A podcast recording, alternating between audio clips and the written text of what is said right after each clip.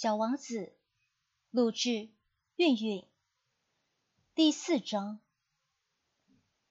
我还了解到另一件重要的事，就是他老家所在的那个星球比一座房子大不了多少。这倒并没有使我感到太奇怪。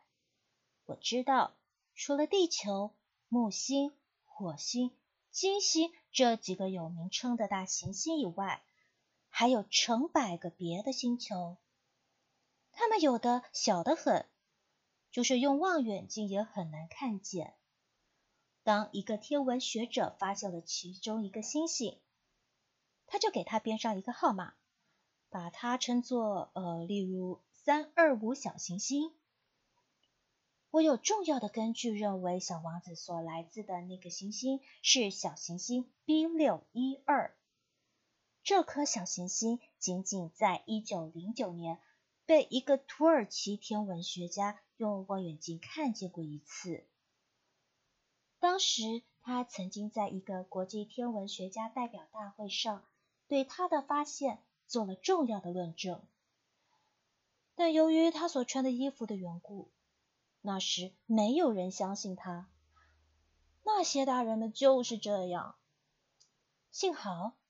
土耳其的一个独裁者，为了小行星 B 六一二的声誉，迫使他的人民都要穿欧式服装，否则就处以死刑。一九二零年，这位天文学家穿了一身非常漂亮的服装，重新做了一次论证。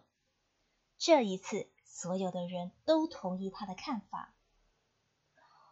我给你们讲。关于小行星 B 六一二的这些细节，并且告诉你们它的编号，这是由于这些大人的缘故。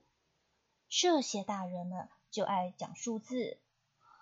当你对大人们讲起一个你的新朋友时，他们从来不向你提出实质性的问题。他们从来不讲他说话声音如何啊，他喜爱什么样的游戏啊。他是否收集蝴蝶标本呢？他们却问你：他多大年纪呀？弟兄几个呀？体重多少啊？他父亲挣多少钱呀？他们以为这样才算了解朋友。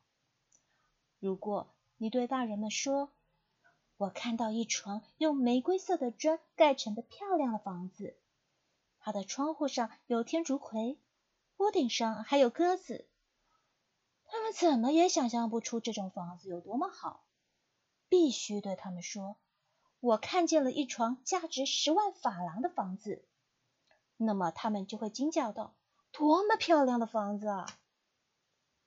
要是你对他们说：“小王子的存在证据就是他非常漂亮，他笑着想要一只羊，他想要一只小羊，这就证明它的存在。”那他们一定会耸耸肩膀，把你当做孩子看待。但是，如果你对他们说，小王子来自的星球就是小行星 B 六一二，那么他们就会十分幸福，他们就不会提出一大堆问题来和你纠缠。他们就是这样的。小孩子们对大人们应该宽厚些，不要埋怨他们。当然。对我们懂得生活的人来说，我们才不在乎那些编号呢。我真愿意像讲神话那样来开始这个故事。我正想这样说：从前啊，有一个小王子，他住在一个和他身体差不多大的星球上。他希望有一个朋友。对懂得生活的人来说，这样说就显得真实。我可不喜欢人们轻率地读我的书。我在讲述这些往事时，心情是很难过的。我的朋友带着他的小羊已经离去六年了。我之所以在这里尽力把它描写出来，就是为了不要忘记他。忘记一个朋友，这太叫人伤心了。并不是所有的人都有过一个朋友。再说。我也不可能变成那些大人那样，只对数字感兴趣。也正是为了这个缘故，我买了一盒颜料和一些铅笔。像我这样年纪的人，而且除了六岁时画过闭着肚皮的和开着肚皮的巨蟒外，别的什么也没有尝试过。现在重新再来画画，真费劲儿啊！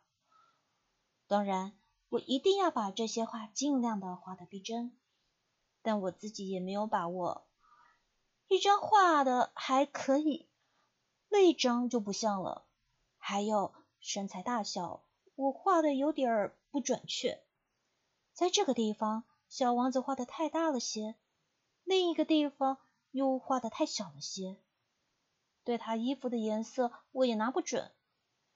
于是我就这么摸索着，这么试试，那么改改，画个大概齐。我想，可能在某些重要的细节上画错了，这就得请大家原谅我了，因为我的这个朋友从来也不加说明解释。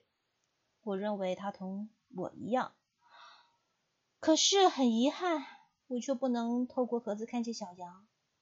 我大概有点和大人们差不多，我一定是变老了。